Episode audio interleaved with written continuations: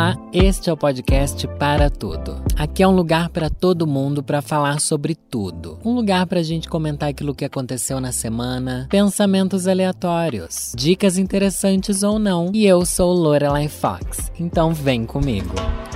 O mês do Halloween está chegando ao fim. E com esse fim de Halloween, acho que acaba a minha vida também, gente. Porque olha, eu me esfolei nesse mês de outubro, viu? Eu esfolei, escalavrei aqui a chirumbinha dela, porque foi difícil, foi um mês longo. Foi um mês onde eu entreguei muitos conteúdos que eu amei produzir de verdade.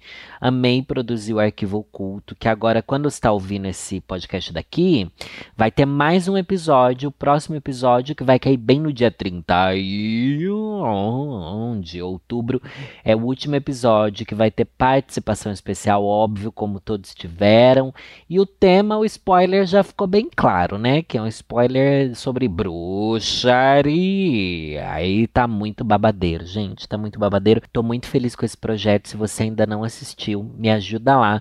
Bora colar lá no canal da vovozinha, joga aí na busca Arquivo Oculto lá no YouTube que você vai achar, ou busca Lorelai Fox caso você não seja inscrito, enfim, se inscreve também. Tô muito feliz, gente, e é muito louco fazer um projeto seu, sabe? Uma coisa que é sua, algo seu, totalmente seu, só para você, que você investe muito tempo, muita dedicação, muito carinho, muito dinheiro também, muita expectativa, enfim, é o meu filho. Ai, eu acho tão cafona quando as pessoas falam assim, ai, isso daqui é o meu filho, se referindo a coisas que não são filhos de verdade, sabe?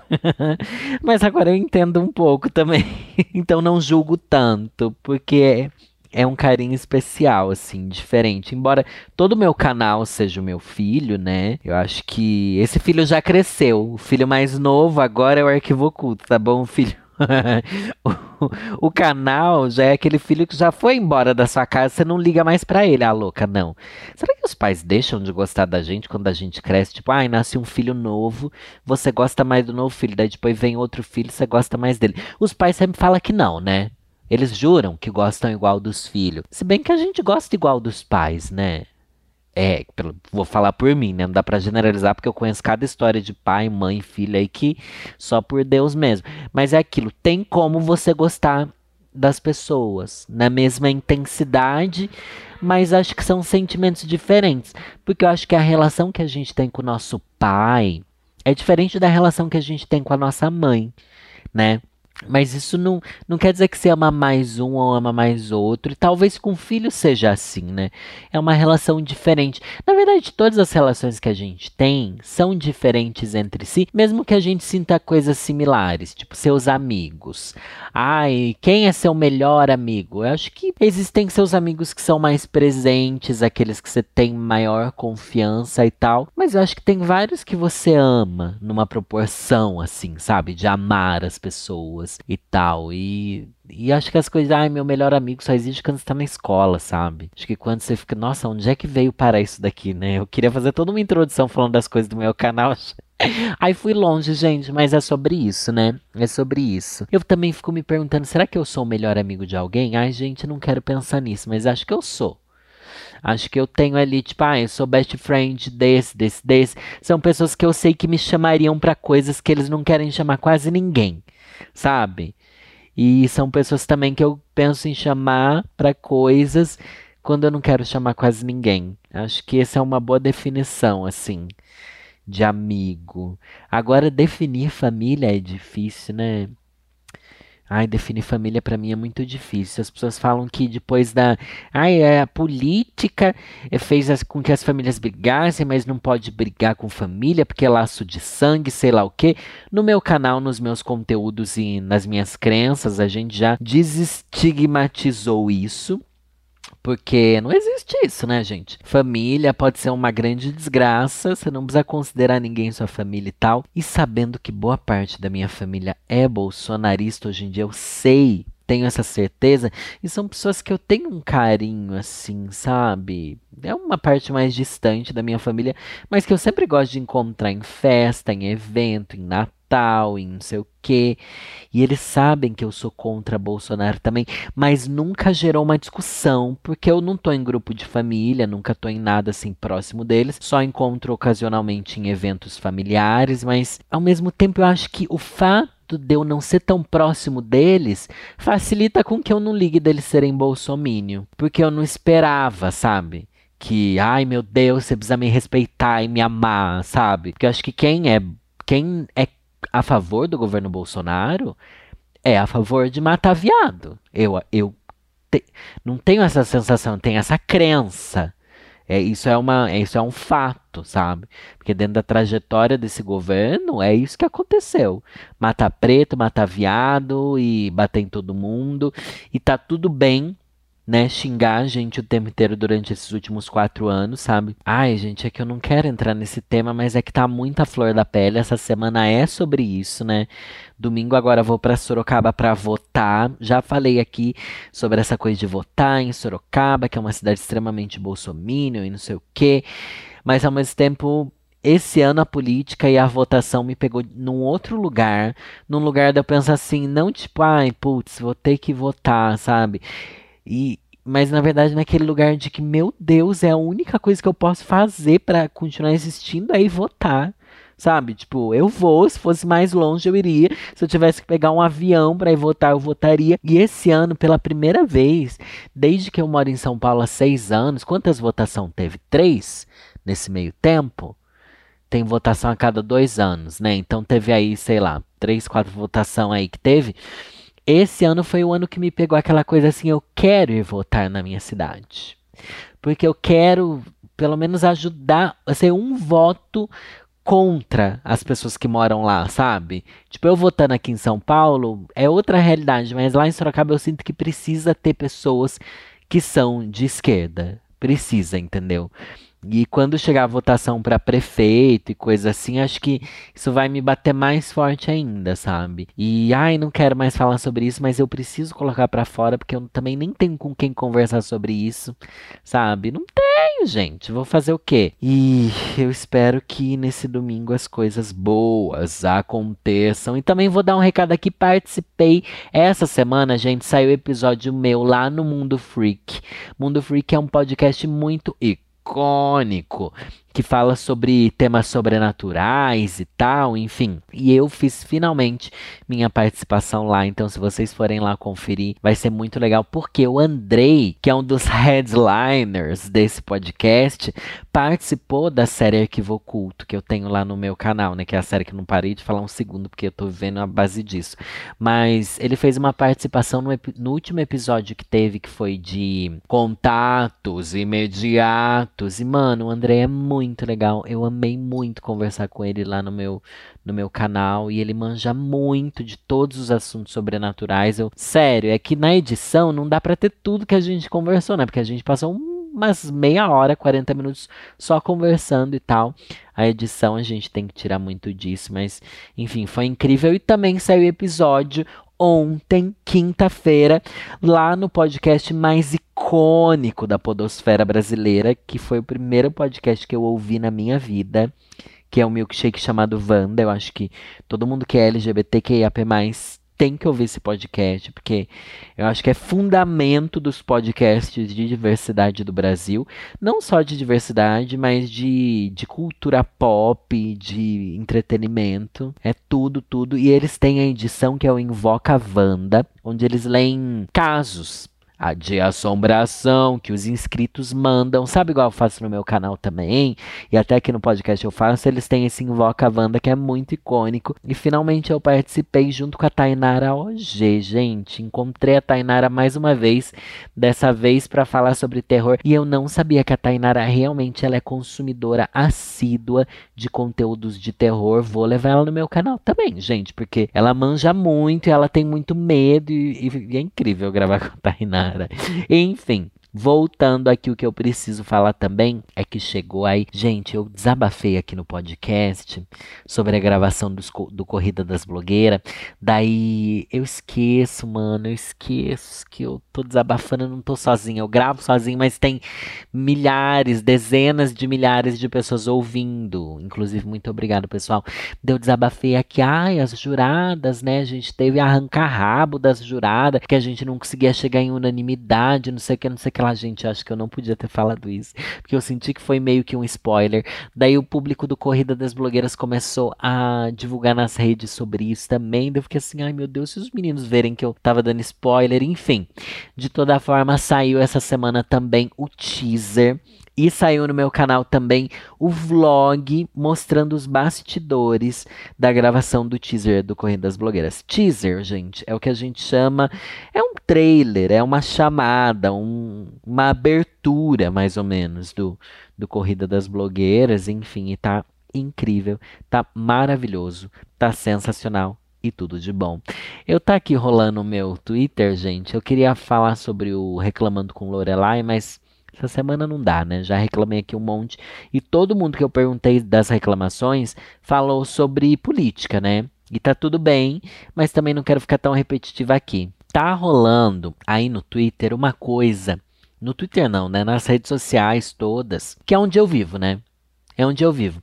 Eu tô tendo cada vez mais a sensação que eu vivo um mundo paralelo e virtual.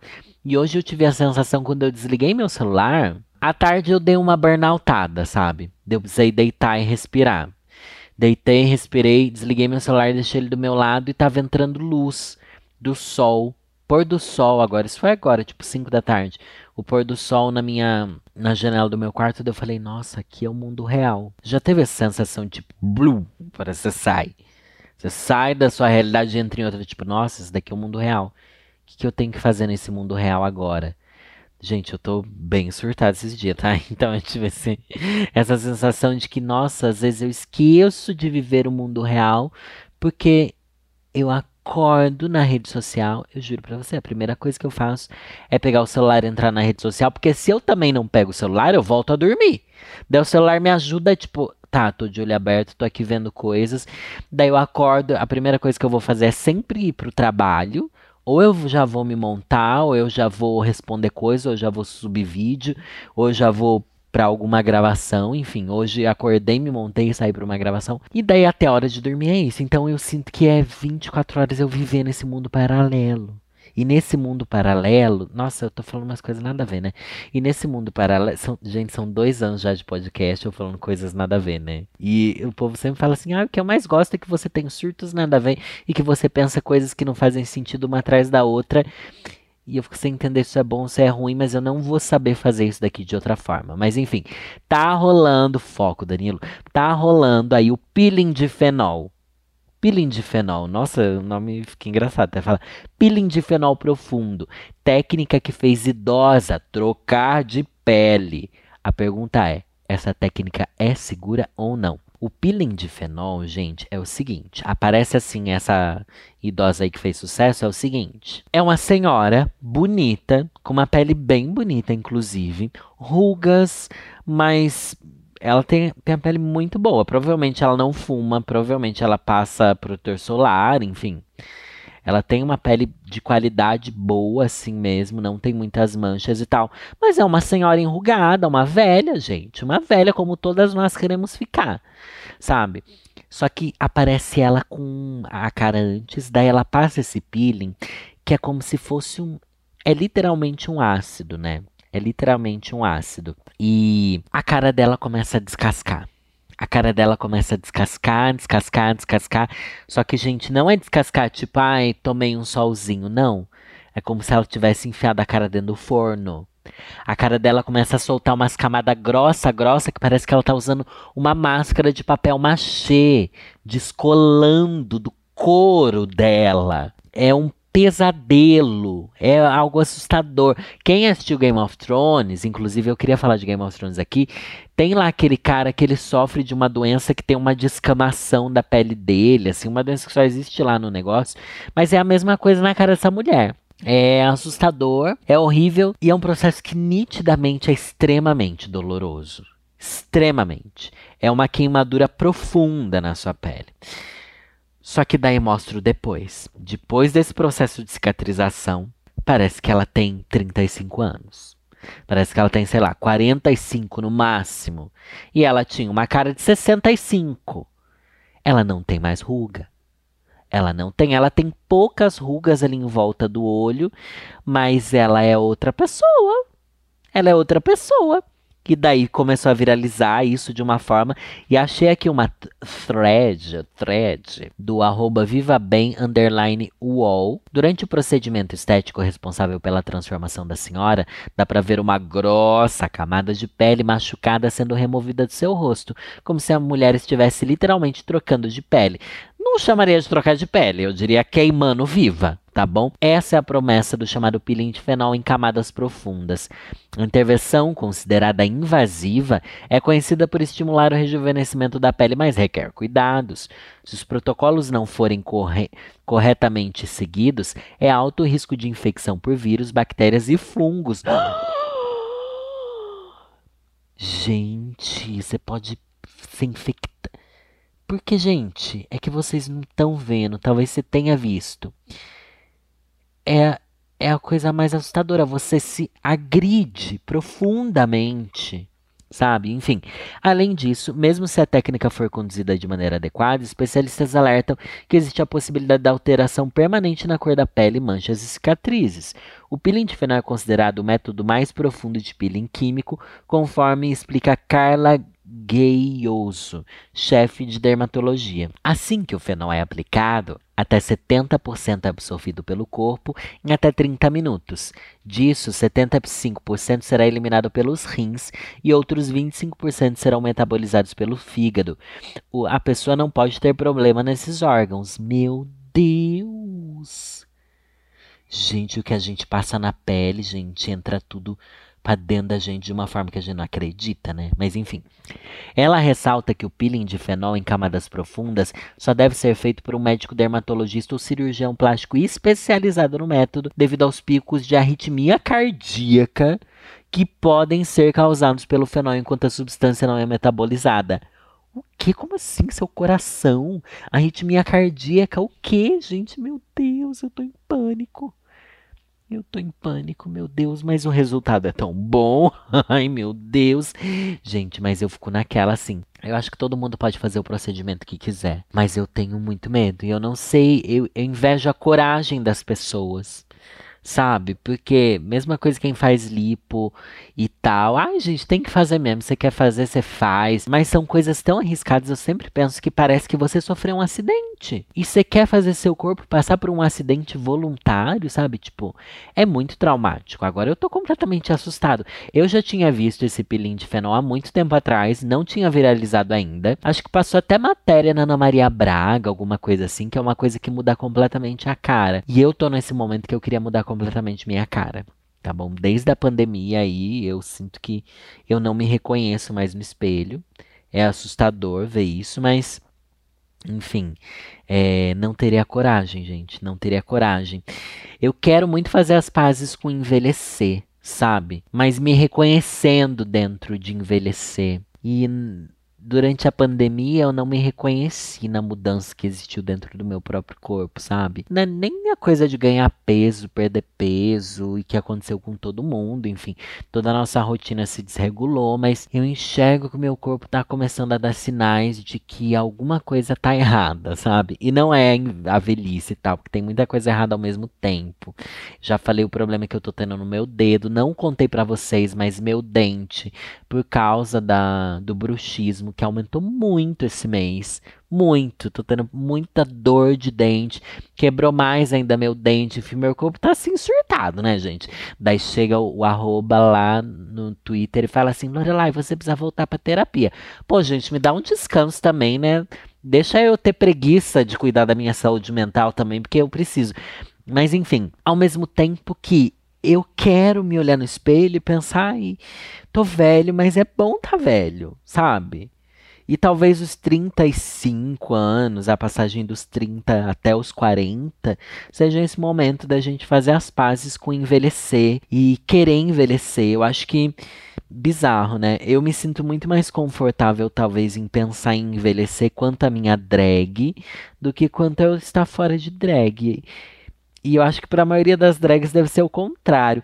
Mas eu acho que a Lorelai traz essa vontade de eu ser uma senhora, sabe? De eu ter ruga, de eu ter aquela mão fininha, aquela pele fininha de velha, sabe? Isso é bonito, isso é chique, eu acho chique. E é uma coisa que, enfim, pertence a todos nós. Tá dentro da gente e uma hora vem, sabe? Mas eu quero que seja.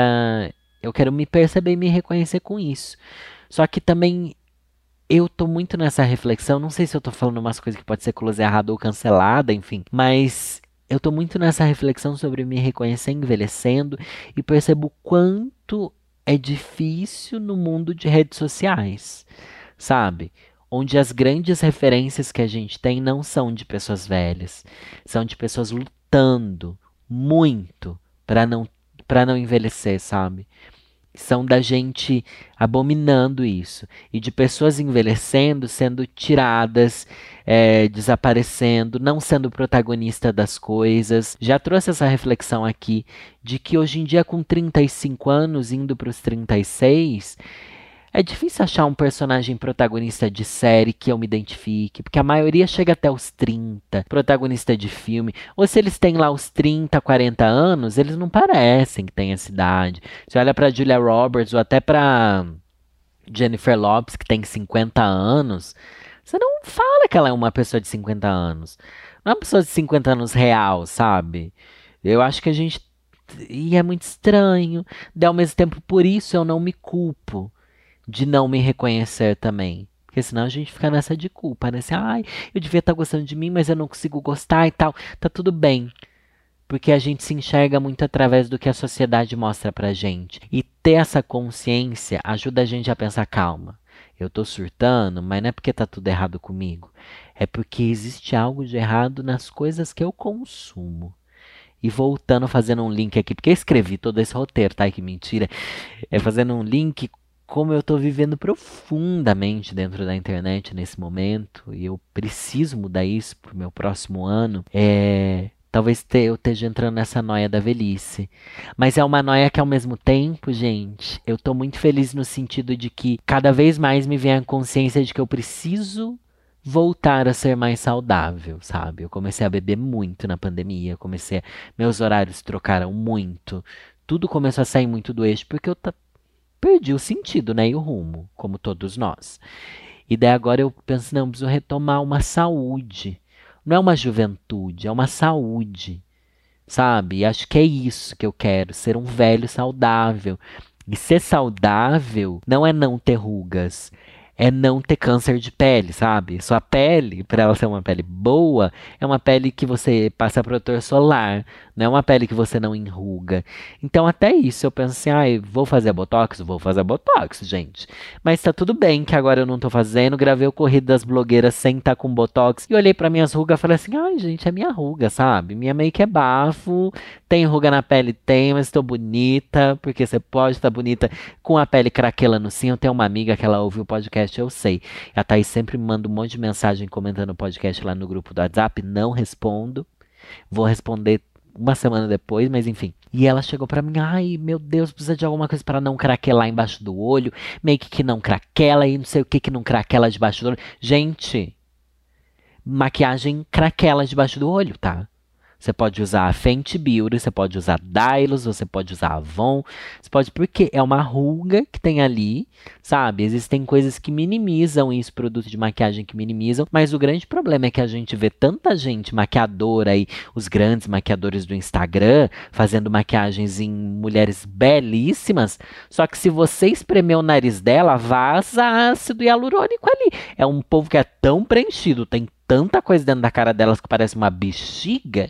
E óbvio que uma bexiga, gente, não vai ter ruga a make craquela sim, mas uma make craquelada não quer dizer que a make tá mal feita ou que ela tá feia, porque a gente tem vincos no rosto, gente.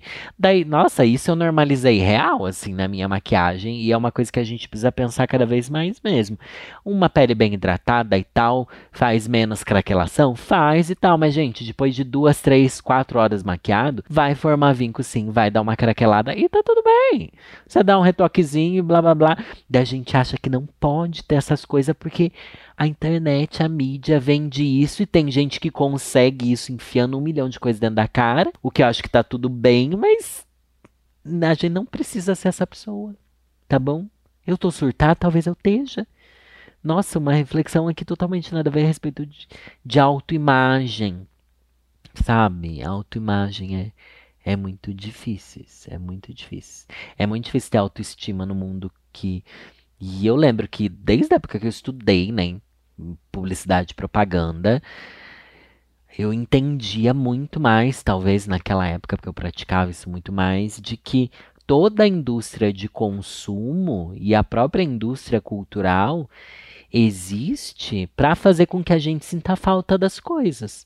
Não é para que a gente se sinta pleno e completo.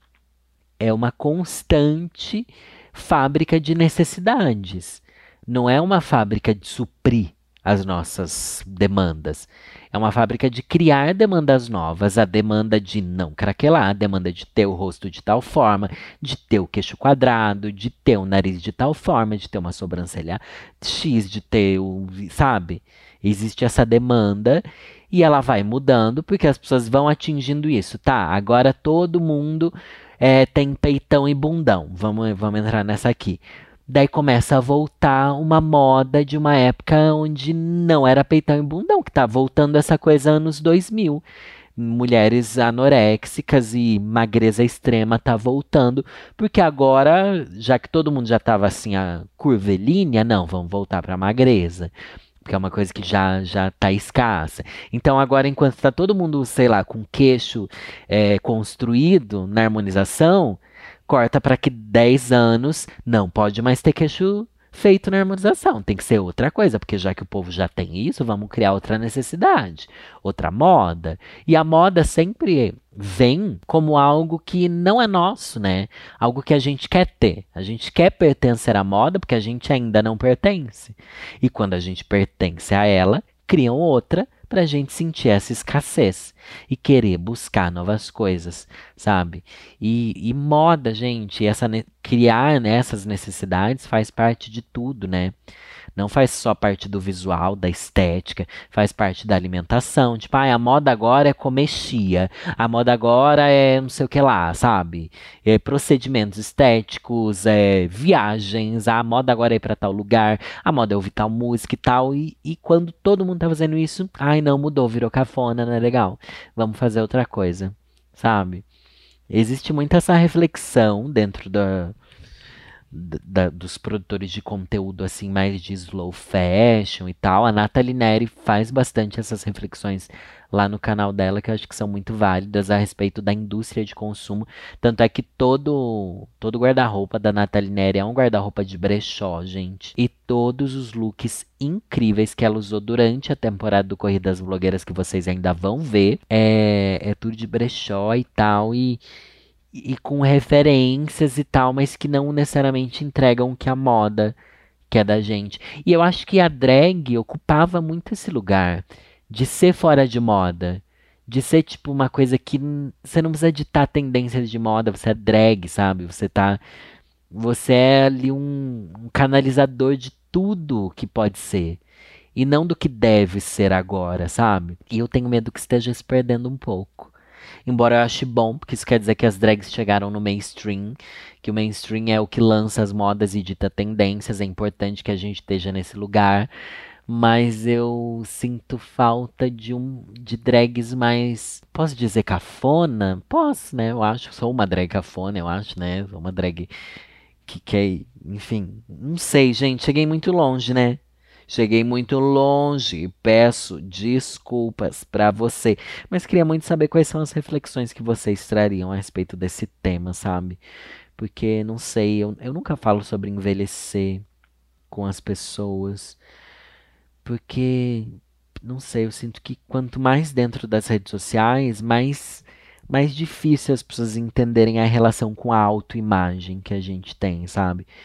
E eu percebi isso quando eu comecei a criar conteúdo, gente. Quando eu comecei a criar conteúdo, eu não tinha ideia do quanto você se gravar se filmar. Isso há sete anos atrás, hoje em dia todo mundo faz selfie, faz vídeo, faz, todo mundo faz stories, né? Tira foto muito mais. Há sete anos atrás isso não era tanto assim, né? Quando eu comecei, eu, eu mesmo que editava os vídeos do meu canal, né? Então isso quer dizer que eu me gravava e passava ali bem umas quatro, seis, oito horas olhando para aquele vídeo. Que é esse o tempo que demora para uma edição de vídeo, né? E, nossa, eu comecei a achar muito defeito em mim, porque eu me via muito, muito, muito, muito, muito. E durante o primeiro ano, assim, isso me deu uma noia muito grande, de tipo, gente, eu preciso fazer alguma coisa, eu preciso fazer. Ao mesmo tempo que isso foi muito bom para eu evoluir minha maquiagem, que eu lembro muito bem o vídeo que eu que eu mudei o meu jeito de maquiar, isso é muito estranho. Porque eu meio que fazia a make que eu aprendi a fazer lá em boates, sabe? Daí eu comecei a frequentar muito a internet, a internet, eu falei, mano, não sei, eu preciso mudar isso daqui, tô estranha, tô estranha, tô estranha. Daí, beleza, mudei minha make. Falei, ah, era isso, era isso. Daí eu percebi que o incômodo não era só a make, não. Era a minha própria cara. Hoje em dia eu tenho um milhão de cacoetes de gravação. Tipo, ai, ah, não gosto que me vejam desse lado, não gosto que pegue esse ângulo. Se a luz está desse lado, eu não gosto. Não vou passar iluminador aqui porque no vídeo ele fica de tal jeito. Então, quando o povo fala assim, ah, é Mariah Carey, quando ela vai dar uma entrevista, ela tem um ângulo certo, ela joga o cabelo só para um lado, ela só pode ser filmada desse ângulo, não sei o quê, ela só fica parada assim, eu entendo 100%. Porque, porque você cria isso dentro de você. E é uma coisa que só você vê. Só você vê. Sabe aquele seu amigo que fala assim, ai amiga, hoje eu tô horrível, tô assim, assim, assado, você olha para ele e não vê nada daquilo? A gente quando é influenciador e quando, enfim, usa muitas redes sociais, a gente entra muito nisso. Nossa, e tem dia que eu de eu fazer uma selfie aqui e pensar, mano, eu não vou nem postar porque eu tô medonha. Ou não conseguir postar selfie porque sem, sem filtro, sabe? Tipo, não, preciso de um filtro, senão não vou postar isso daqui. É que agora eu tô postando quase zero stories falando, assim, tô numa fase low profile, que eu acho chique. Mas teve fase de eu começar a perceber que, gente, eu não consigo mais me ver sem filtro estar tá maquiado, estar tá de filtro, senão eu odeio minha cara. Principalmente na pandemia, isso aconteceu assim pesado comigo. E foi uma, uma noia muito grande, muito grande. E sabe o que é pior? Olhar fotos do começo da pandemia e pensar, putz, eu. Em dois anos eu não me reconheço mais, sabe? O que, que aconteceu? Porque acho que nos outros cinco anos antes da pandemia, eu vejo as mudanças que eu tenho, mas eu sinto que nenhuma foi tão brusca assim, sabe? Nenhuma me impactou tanto, nenhuma aconteceu dessa com esse peso todo. Ai, gente, tô aqui pensando, nossa, pesei o clima e acabei de lembrar que eu tô com um monte de conta atrasada esse mês, sabe? Tenho duas contas que eu esqueci de pagar, gente, porque eu sou uma desgraçada. E eu vou pagar agora? Não vou. Porque eu vou ter que sair agora e ir pro shopping comprar coisa para uma pública, eu vou ter que fazer amanhã. E se eu não fizer isso, não resolver isso agora, vão me infernizar até a morte. Gente, é isso, desculpa, tá? Eu, nossa, definitivamente não era esse o rumo da conversa que eu queria levar, mas eu tenho falado isso durante os últimos anos, acho que vocês já se acostumaram, né? Também dei muito recado pessoal aqui, pipipi, popopopapá. E é isso, gente. Um beijo no coração de cada um e é nessa que eu fui.